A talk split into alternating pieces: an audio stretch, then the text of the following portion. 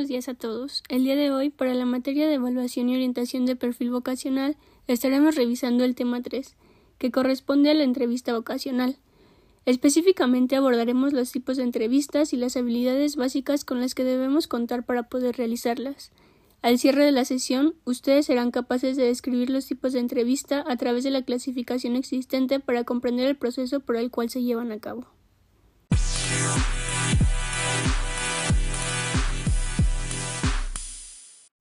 Dentro del proceso de la evaluación vocacional, la entrevista es una herramienta que permite la recolección de datos acerca del aspirante, resaltando las áreas personales y académicas. Podemos definir a la entrevista como una conversación que se propone con un fin determinado distinto al simple hecho de conversar.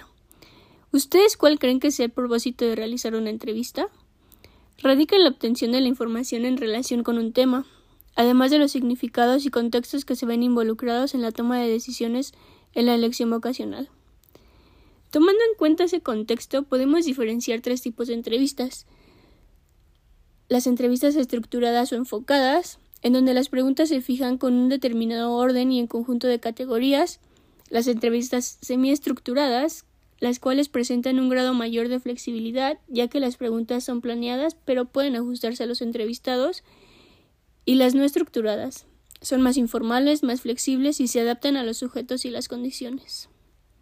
En cuanto al ámbito vocacional, las entrevistas estructuradas mantienen un grado de rigidez que no permiten profundizar aspectos que pueden ser importantes, sin embargo, pueden apoyar a la recolección de datos que facilita el análisis o clasificación de información. Las entrevistas no estructuradas pueden generar que se pierda el objetivo o el propósito de la dirección que se está tomando en la evaluación vocacional, mientras que la entrevista semiestructurada va a unir elementos de ambas, por lo que hay un orden, pero permite al entrevistador ahondar y preguntar más allá de los temas importantes aunque no estuviera planeado, siempre y cuando no perderse el objetivo y la dirección. Entonces yo les pregunto, ¿cuál es la entrevista más recomendable a realizar en el ámbito vocacional? Ustedes saben muy bien la respuesta. Ahora realizaremos una actividad personal de introspección que nos permitirá identificar si contamos con la actitud y habilidades para realizar una entrevista. Yo mencionaré lo que se debe tomar en cuenta y ustedes de manera interna aceptarán o negarán contar con las mencionadas. Comenzamos. Se debe propiciar un ambiente de respeto. Se debe comentar que la información personal está protegida a través de la confidencialidad y protección de datos. Hay que tener apertura y curiosidad por los intereses y motivaciones de los aspirantes, evitar los prejuicios ante las elecciones vocacionales que los aspirantes tienen.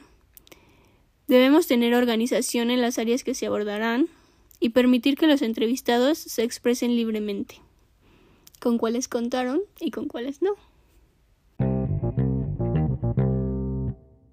Finalmente, cerrando esta sesión, quiero remarcar la importancia de las entrevistas. Como ya se mencionó, Realizar el tipo de entrevista que mejor se acomode al área por la que se realiza nos va a brindar información de suma importancia que nos permitirá tener un mayor panorama ante los intereses y motivaciones del aspirante en el caso del ámbito vocacional, así como también nos permitirá tener una base que sustente lo que posteriormente se vaya a realizar en el proceso de evaluación y orientación del perfil vocacional. De igual manera, me gustaría cerrar con una reflexión. Establecer un ambiente de confianza es algo que para algunas personas es difícil, es por eso que deben tomar mucho en cuenta los aspectos antes mencionados y poder trabajar en los que son áreas de oportunidad.